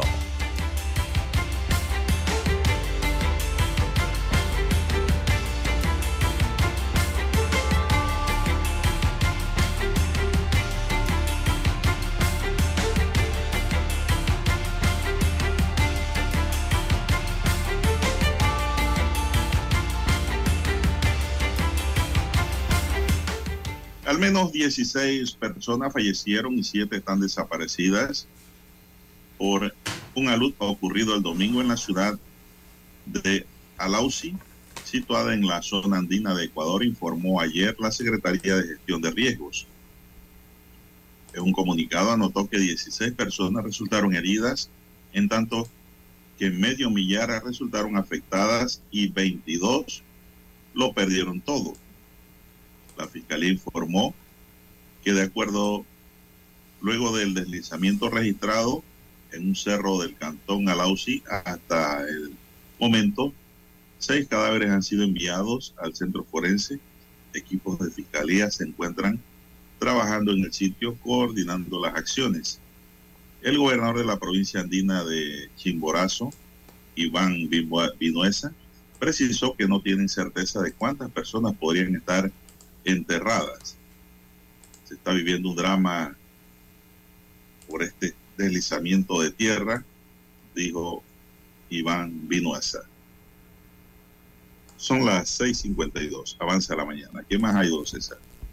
Bien, Juan de Dios, amigos oyentes. Bueno, la policía en los Estados Unidos de América confirma que la autora de ataque en la escuela en en Nashville, eh, Estados Unidos, tenía 28 años de edad y sería exalumna de esta propia escuela, que era una escuela cristiana. Así que ya identificaron a esta mujer, 28 años de edad, eh, fue señalada entonces la autora del tiroteo que dejó tres niños y tres adultos muertos en un colegio en Nashville, Tennessee. Eh, donde ella fue abatida por los agentes, o sea que al final son siete cuerpos. En una rueda de prensa, el jefe de la policía de Nashville, John eh, Dark, precisó que, de acuerdo a las informaciones preliminares, la agresora de raza blanca y residente en Nashville podría haber sido en el pasado estudiante del colegio Covenant School, donde tuvo lugar este ataque. Esta mujer llegó a las instalaciones de esta escuela, don Juan de Dios, con dos fusiles de asalto, dos fusiles, y también con una pistola, y abrió fuego. Eh, y lastimosamente mató a tres niños y a tres adultos que estaban en esta escuela. Así que esto ha conmocionado también eh, el sur de los Estados Unidos eh, de América. Eh, recordemos que hay en los Estados Unidos de América, bueno, habría que utilizar la palabra común, don Juan de Dios, que se den este tipo de actos violentos, ¿no? en las que salen a reducir, relucir armas de fuego. en lo que va del año, por lo menos se han registrado 30 incidentes con armas de fuego en escuelas en Estados Unidos de América, eh, que han dejado 8 muertos y 23 heridos, eh, según los datos que llegan desde el cono norte del, país, del continente, don Juan de Dios. Y es que en los Estados Unidos hay muchas armas a disposición de los ciudadanos, eh, don Juan de Dios, más de 400, 400 millones de armas eh, están en manos de la ciudadanía. Bueno, César, mientras eso ocurre, pues el presidente estadounidense Joe Biden condenó ayer el tiroteo que se ha cobrado la vida de tres menores y tres adultos en un colegio en Tennessee, Nashville, y subrayó que hay que hacer más para proteger los centros educativos. Debemos hacer más para detener la violencia con armas de fuego, dijo Biden, Debemos hacer más para proteger nuestras escuelas de forma que no se conviertan en prisiones. Pido al Congreso de nuevo que apruebe mi prohibición a las armas de fuego, dijo al inicio de una cumbre en Washington sobre mujeres emprendedoras. Biden consideró que lo sucedido, la peor pesadilla de las familias, es enfermizo. Tres menores y tres adultos fallecieron en el tiroteo en este colegio cristiano en el que la presunta atacante, identificada como una mujer de 28 años, fue abatida por la propia policía. La joven llevaba dos rifles y una pistola. La Casa Blanca reaccionó a lo sucedido reclamando a los legisladores mayor acción contra las armas de asalto en los Estados Unidos. Bueno, eso ocurrió allá y parece ser como que el Congreso, don César, no quiere debatir el tema. Ah, oye, está la Asociación del Rifle de Juan de Dios, que es muy poderosa y, tienen sus lobbies, ¿no? En estos lugares eh, donde están los políticos, en los Estados Unidos de América. Y como le señalaba, los tiroteos mortales son frecuentes allá en los Estados Unidos de América y en escuelas, lastimosamente. Y en, esa, en este país norteamericano eh, hay unos 400 millones de armas de fuego en circulación. Cuando nos referimos a circulación es que están a disposición de su ciudadanía. Hay estados que con usted con 17, 18 años de edad, o la mayoría 18 años de edad, usted puede adquirir un arma allá en los Estados Unidos de América. Y hasta desde pequeño, don Juan de Dios, desde adolescente, desde niño, eh, las familias tienden eh, a introducir a sus hijos desde muy pequeños en el conocimiento y en el uso de las armas de fuego en los Estados Unidos de América. Es increíble. Mire, estamos en marzo, hace nada más tres meses atrás, estábamos en fiestas de Navidades y usted observaba en las redes sociales, don Juan de Dios, las tarjetas de navideñas de las familias. Usted ve que usted se toma una tarjeta navideña, ¿verdad? Con su familia, el arbolito de Navidad, vestido de Santa Claus o vestido con atuendos navideños. Bueno, allá en los Estados Unidos hacen eso, pero los hacen con armas en la mano. O sea, aparece la esposa familia, incluso los hijos con armas en las manos y eso es algo de lo más natural y lo más regular en los Estados Unidos de América. Imagínese usted hasta dónde llega la situación de las armas en ese país. Bueno, César, eh, mientras eso ocurre en los Estados Unidos, tenemos otra nota que nos llega que dice que la flota rusa del Pacífico disparó hoy por la mañana un par de misiles supersónico contra un objetivo simulado en aguas próximas a la costa del Japón, informó el Ministerio de Defensa ruso. Un equipo de dos lanchas misileras llevó a cabo un ataque conjunto con misiles contra un escudo marino que simulaba un buque de guerra enemigo, dijo el ministerio en un post de Telegram. El objetivo fue alcanzado con éxito a una distancia de 100 kilómetros, o sea, 62 millas, por un impacto directo de dos misiles de crucero Mosquito. Los misiles son capaces de destruir un buque a una distancia de hasta 120 kilómetros, según la agencia Reuters. La maniobra de este martes se produce después de que Rusia realizara simulacros a principio de mes en el mar de Japón, también conocido como Mar del Este, en lo que un submarino alcanzó un objetivo terrestre a más de mil kilómetros de distancia, con un misil de crucero Caliber, el mismo tipo de misil que Moscú utiliza habitualmente en su guerra en Ucrania. Todo esto es práctica, don César, pero es demostración de fuerza también. Sí, claro. Por parte de los rusos. Bien, don Juan de Dios, en el cono sur, en América, eh, Argentina específicamente, Mauricio Macri anuncia que no será candidato presidencial en las elecciones de este año en la República de Argentina. Así que el expresidente, eh, que asomaba como una de las posibles cartas de la oposición argentina de cara a los comicios electorales de este año, argumentó que hay que agrandar el espacio político del cambio que iniciamos y que tenemos que inspirar a los demás con nuestras acciones. Así entonces anunció que no será candidato presidencial eh, para estas elecciones. Bueno, vamos a Washington, don Dani, continuamos y regresamos con más noticias locales.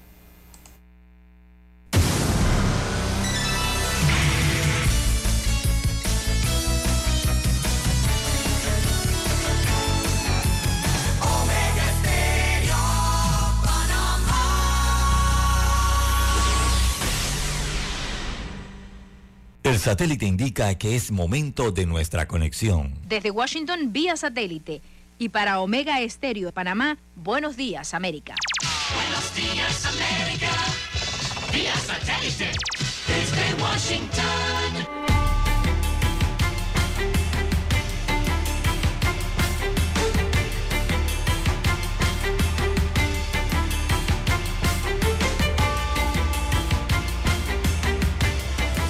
De Washington les informa Henry Llanos. Ante la posibilidad de que se presenten cargos formales contra Donald Trump, la policía tiene listo un operativo de seguridad que ha impactado los negocios en la Gran Manzana. Nos informa Ángela González. Ha sido una semana difícil para los negocios aledaños a la Torre Trump, residencia en Nueva York del expresidente Donald Trump. El cierre de calles la semana pasada en anticipación a una posible acusación en contra del exmandatario y la posibilidad de protestas disminuyó la clientela en al menos un 50% en este restaurante mexicano y los pedidos a domicilio también fueron impactados nos dice una de sus empleadas. Aunque este lunes circulaba el tráfico en las calles que estuvieron cerradas, negocios como esta tienda de regalos y restaurantes se veían vacíos. Ángela González, Voz de América, Nueva York.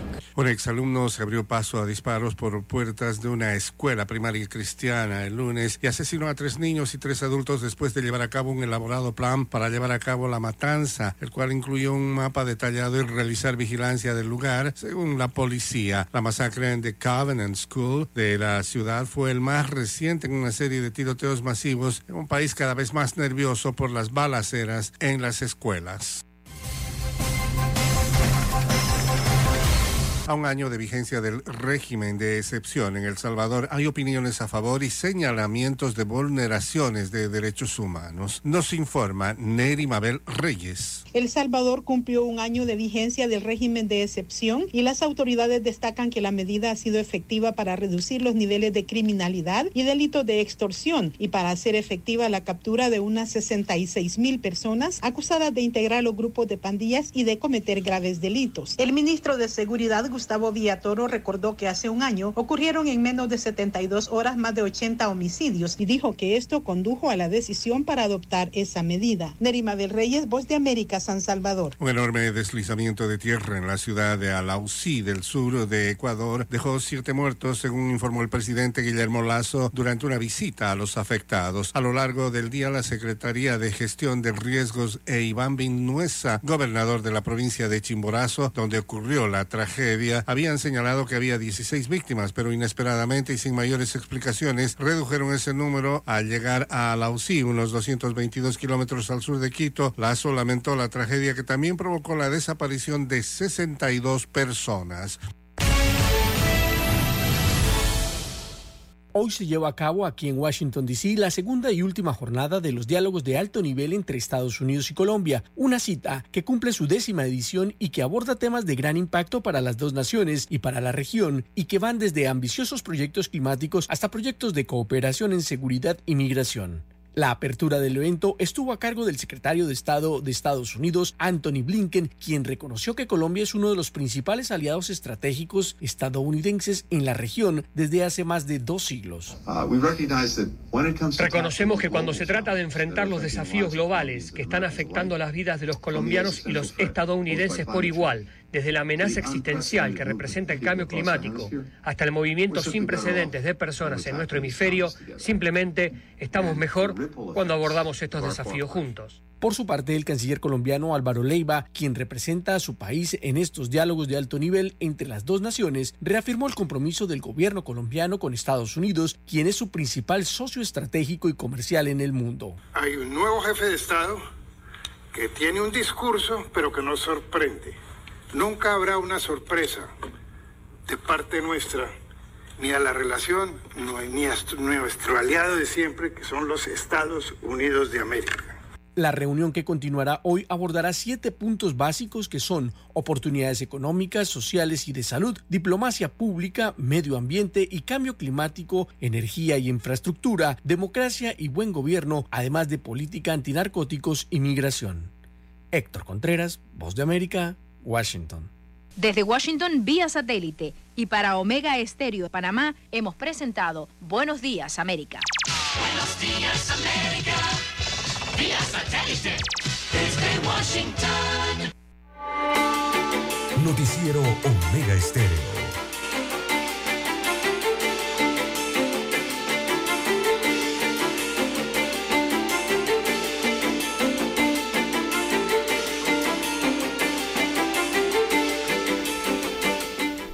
Continuamos.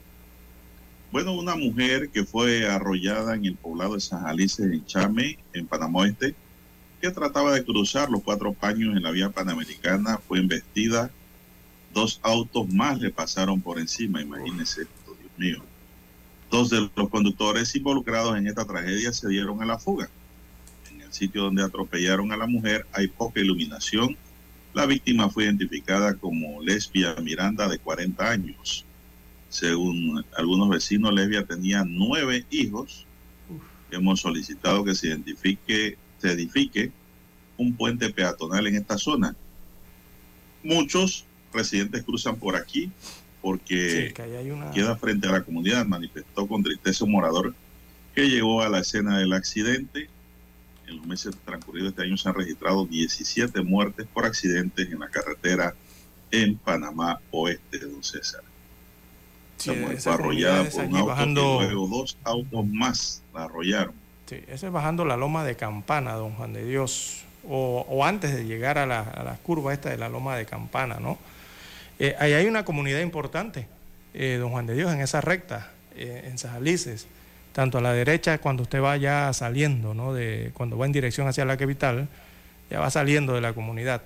Ahí hay una entrada, una carretera una en forma de T, eh, no se observa que haya viviendas, digo, desde la calle usted no lo observa, pero si usted se adentra 3, 4 metros por esa calle, se dará cuenta que adentro hay una gran comunidad. O sea, allí pasa, allí transitan muchas personas eh, de un lado a otro, ¿no? De la carretera. Aunque pareciera que estuviese despoblado, no lo está.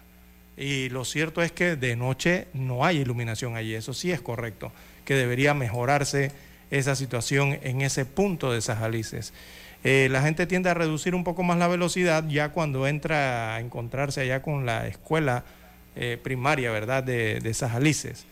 Pero también hay que hacerlo cuando uno viene bajando ya desde, desde Campana, Don Juan de Dios, porque allí eh, hay ya una comunidad importante y hay muchas personas o peatones utilizando esas vías también.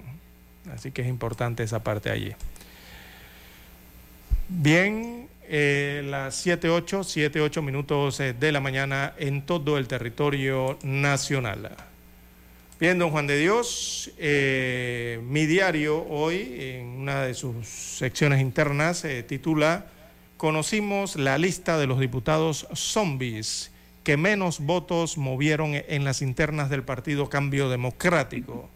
Destaca el rotativo Mi Diario, que luego de que el expresidente Ricardo Martinelli tildara de zombies a los diputados que no movieron votos en las elecciones internas de cambio democrático, eh, mi diario pudo conocer que los nombres eh, de varios que fueron duramente castigados, o sea, conoció los nombres, entre los eh, diputados del Círculo Cero de Martinelli que no que menos respaldo obtuvieron el pasado 19 de marzo para la elección de la Secretaría de la Mujer y la Secretaría de la Juventud, eh, estuvieron Génesis Arjona del sector de Panamá Norte, Mayín Correa de la ciudad eh, capital, aquí en el corregimiento, los corregimientos de San Francisco, eh, Parque Lefebvre Río Abajo, también Fátima Grasal del distrito de Santiago de Veraguas, creo que esta es la suplente del alcalde de Veraguas,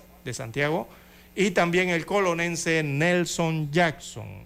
Estos serían los eh, diputados que menos votos eh, consiguieron entonces para las intenciones eh, de estas secretarías en cambio democrático. Así que esto es lo que revela mi diario. Dice que la diputada Arjona, una ex cara de Esto es Guerra de Canal 2, incluso ha sido promovida por Martinelli para ser candidata a la alcaldía de Panamá. Mayín Correa, la diputada más veterana de la bancada del expresidente, tampoco movió a sus electores. Dice mi diario que tal vez porque estaba entretenida con su libro Testigos de la Historia. Redacta hoy mi diario. Eh, luego le sigue la diputada suplente de Santiago, Fátima Grazal, a quien el alcalde y principal de esa curul, Samit Sandoval, le dio una vapuleada en las urnas pero a favor de Rómulo Rux, allá en Veraguas. El cuarto diputado que menos votos movió fue Nelson Jackson, Palma. Este es un diputado de la provincia de Colón, el área de costa arriba de Colón. Así que el colonense, recordemos, era miembro del PRD y en el gobierno de Martinelli dio el salto, pero era de los que más serio se podría o se puede apreciar a en las gráficas de la conferencia con Yanivel Ábrego, en la que mostraron sorpresas, o sea, se mostraron sorprendidos por los resultados. Bueno, recordemos que Cambio Democrático le cerró las puertas a los 14 diputados conocidos como martinelistas.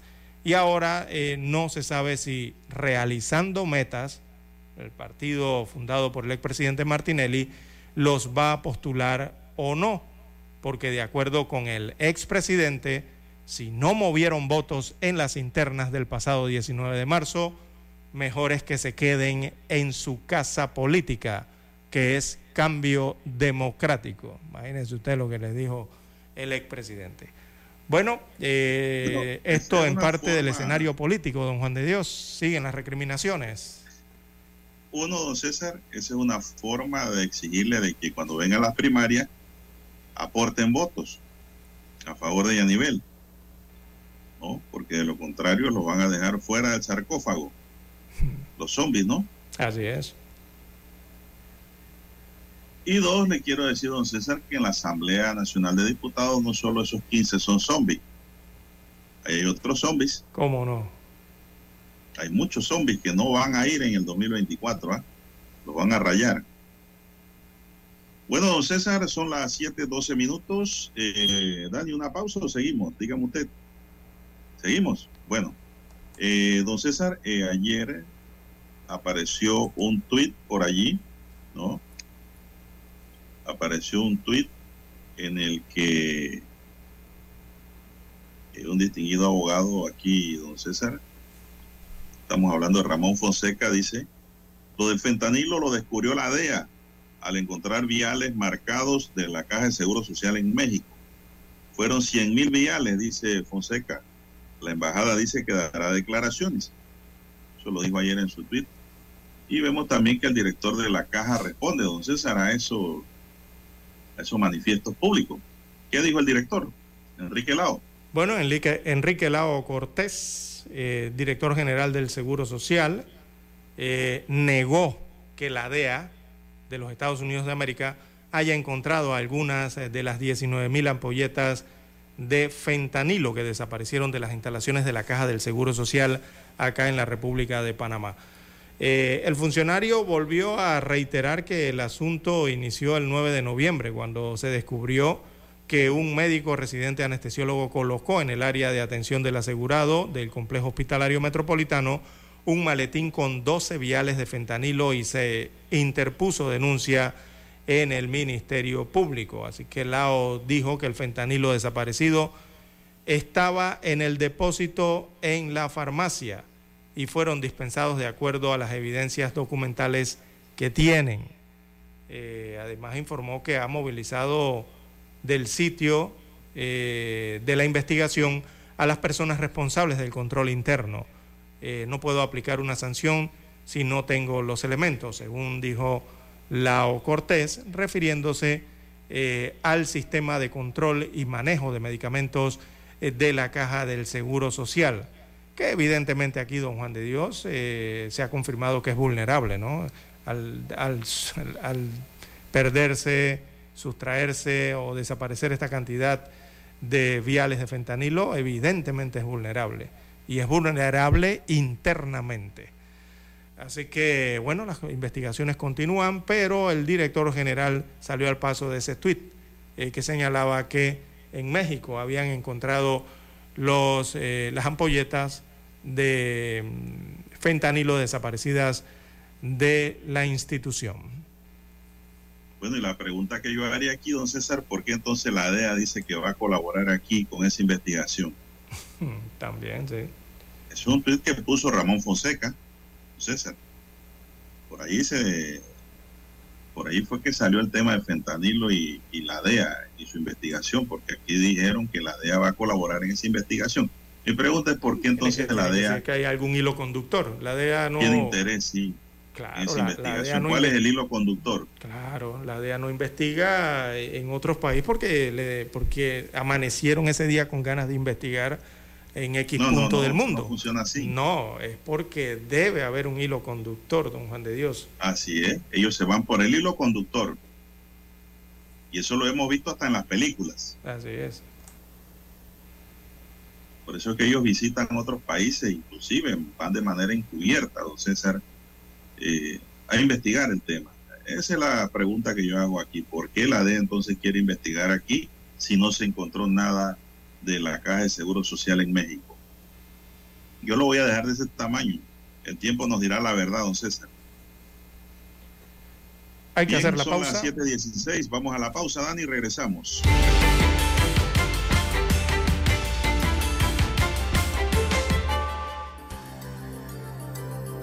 A esta hora establecemos contacto vía satélite desde Washington. Gracias a Banco Aliado. 30 años. ¿Qué quieres crear?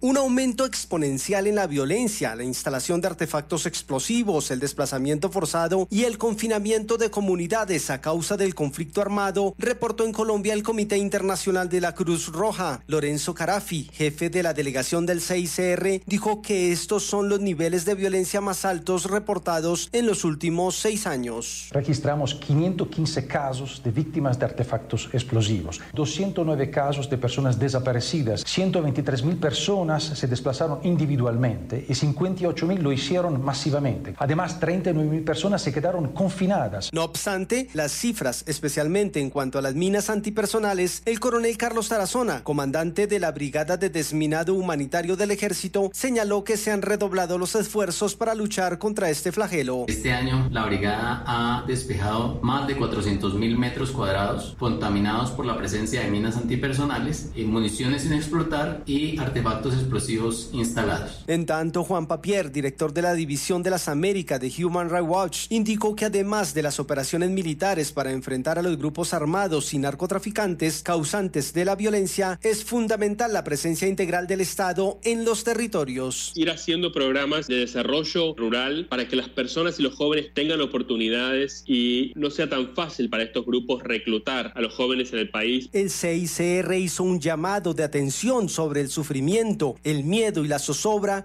que sigue condicionando la vida de miles de personas en el país. Manuel Arias Naranjo, Voz de América, Colombia. Banco Aliado, cumpliendo 30 años en el mercado, te invita a generar hasta el 3% con su cuenta Más Plus. Banco Aliado, 30 años. ¿Qué quieres crear?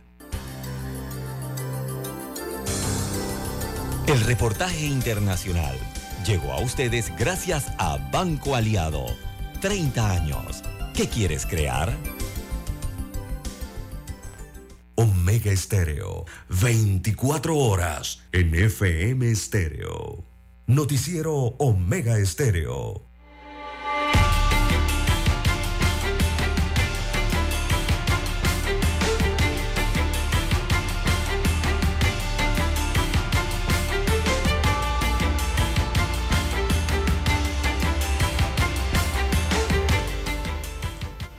César, ¿qué más tenemos en esta última parte del noticiero Megesterio, el primero con las últimas.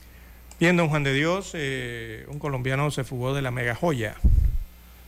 Eh, la Policía Nacional mantiene entonces la búsqueda del colombiano César eh, Tulio Sánchez Valdés, quien fue reportado esta madrugada como prófugo del centro carcelario La Mega Joya, donde cumple condena de 150 meses de prisión por delitos de tráfico internacional de drogas. Así que unidades de la policía, eh, desde la torre de vigilancia de este centro penitenciario, observaron el celaje de una persona corriendo entre la una y la dos de la madrugada e inmediatamente se realizó el conteo en el pabellón y se confirmó la evasión del privado de libertad. Así que la Policía Nacional, eh, los estamentos de seguridad solicitan a la población eh, de tener conocimiento sobre la ubicación de este reo, llamar a los números 104 de la Policía Nacional o el 524-2528, también que eh, son números de la Policía Nacional. Así que están buscando a este colombiano que se fugó de la cárcel La Mega Joya. Don Juan de Dios, la Mega Joya no es una cárcel de alta seguridad. Dicen dicen, de alta seguridad, pero mire usted lo que está pasando. Bien, 7.20 minutos. Al menos 6.000 denuncias ha recibido el Centro de Videovigilancia de San Miguelito desde que fue instalada en este populoso distrito el pasado 24 de marzo. Oscar Antonio Bernal, comisionado encargado de este centro de videovigilancia, informó que han recibido a través de la línea de emergencia 104 denuncias de hurto, robos, actos vandálicos, alteración de orden público, casos de homicidio, lesiones personales, violencia de género, entre otros. Incluso el comisionado destacó que gracias a estas cámaras, la policía en conjunto con el Ministerio Público logró la aprehensión de un hombre por su presunta vinculación del hurto de 25 mil dólares a un cliente bancario ocurrido el pasado sábado en Villalucre. Además, se ha logrado ubicar vehículos denunciados por robo a manos armadas en el sector de Santa Marta, así como en el área Torrijos Carter. Eran vehículos que estaban siendo solicitados por la Fiscalía del Ministerio Público y se le dio solución en este caso por medio de las denuncias de la llamada recibida en el centro de videovigilancia de San Miguelito que se acaba de eh, inaugurar, don César. Bien. Bueno, y sobre ese caso de los 25 mil dólares, don César, un hombre de 26 años que está siendo señalado como uno de los responsables de ese hurto, que estaba en un sobre dentro del vehículo estacionado frente a un banco ubicado en Villalucre, fue beneficiado con la medida cautelar de arresto domiciliario durante la audiencia de control de solicitudes múltiples que se inició en la tarde de este lunes. Los representantes de la Fiscalía Regional de San Miguelito lograron que el juez decretara legal la aprehensión del sospechoso, dieran por presentada la, la formulación de la imputación de cargo por el delito de hurto agravado, pero para la sorpresa de estos, este juez decretó una medida cautelar distinta a la detención preventiva. Como los representantes del Ministerio Público no estaban de acuerdo con el juez sobre esa medida cautelar, apelaron la decisión, a pesar de que la víctima del hurto manifestó su interés en mediar, don César. Entonces, si mostró su interés en mediar, quiere decir que sí estaba conduciendo el carro, don César. No entiendo esta decisión de este juez primario. Además que con una medida, don César, de eh, detención domiciliaria, este sujeto jamás va a hablar y va a delatar quiénes fueron los cómplices, quiénes fueron los compinches, quién fue el autor material y el autor intelectual de este hurto, porque él era el conductor, él era el driver. Entonces yo creo que aquí lo que corresponde, don César, es una detención provisional por seis meses mientras dure la investigación. Esto no hay que ser eh, tremendo juez de la tremenda corte para tomar esta decisión, don César. Y máxime cuando dice la nota aquí que él estaba dispuesto a mediar. ¿Usted qué va a mediar si no tiene vinculación a un delito, don César? Dígame, respóndeme usted a esa. Te va a decir y va a sostener siempre que es inocente. Yo no entiendo estas decisiones realmente. Aquí hay que aplicar sana crítica, señores. Hay que aplicar madurez, experiencia. Y hay que buscar en la justicia, don César. Sobre todas las cosas. Bueno, son las 7.24. ¿Qué más tenemos en esta mañana? Bien, don Juan de Dios. Hoy hay protesta en el Valle de Antón. Se van a concentrar entonces los empresarios y grupos cívicos en las cercanías de la Avenida Central, donde está la iglesia, eh, desde las 9 de la mañana, ahí en la iglesia San José, para protestar por los constantes apagones que están sufriendo en este punto de la provincia de Coclé. Eh, evidentemente aquí la población está siendo afectada con los apagones y también el turismo, porque recordemos que el Valle de Antón es un punto turístico importante en el mapa de la República de Panamá. Así que todo eso se ve afectado. Bueno, ojalá mejore la situación. Hoy se van a, van a alzar su voz los empresarios y la sociedad civil en ese punto de la República de Panamá. Bien, las 7.25, 7.25 minutos de la mañana en todo el territorio nacional. Bien, bueno, en un 35% avanza en su ejecución el proyecto de ampliación a seis carriles corredor de playa desde la salida de la autopista hasta el sector del Espino en La Chorrera.